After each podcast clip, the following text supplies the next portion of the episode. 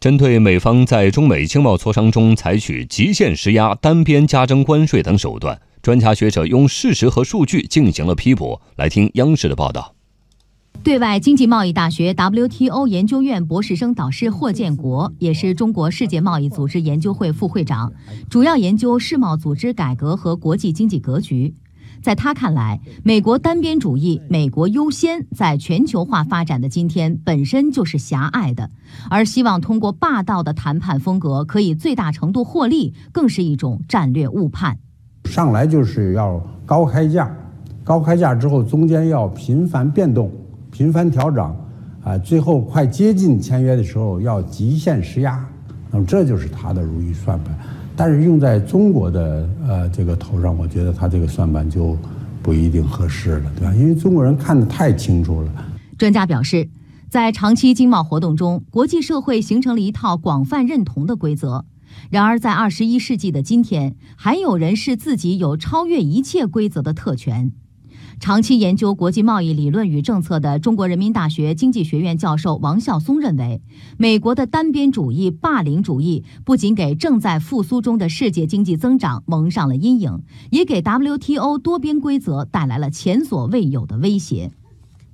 那在 WTO 争端解决案件当中，有三分之二是。由于美国不守规则而引起的，所以呢，从这个数据上来看，显然美国是多边体系的最大的破坏者。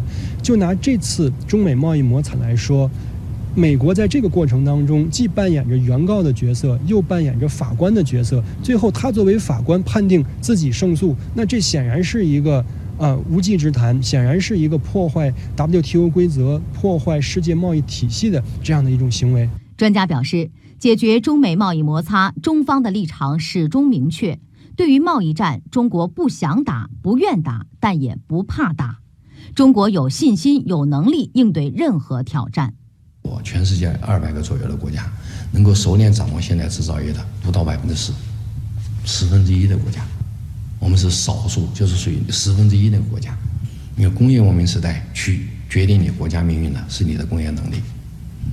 那只有极少数国家能够拥有这个能力，而中国是其中一个，而且又是其中规模最大的，那你怕什么？对不对？还有一个呢，当然很重要，就是我们有政治保障，就是有中国共产党的领导。贸易摩擦打不倒中国，只会让我们在磨砺中成长强大。过去一年，中国顶住贸易摩擦的压力，进出口总额继续增加，贸易结构持续优化。今年一季度，中国经济增速达到百分之六点四。在国际货币基金组织近期发布的世界经济展望报告中，中国是唯一被上调今年增长预期的主要经济体。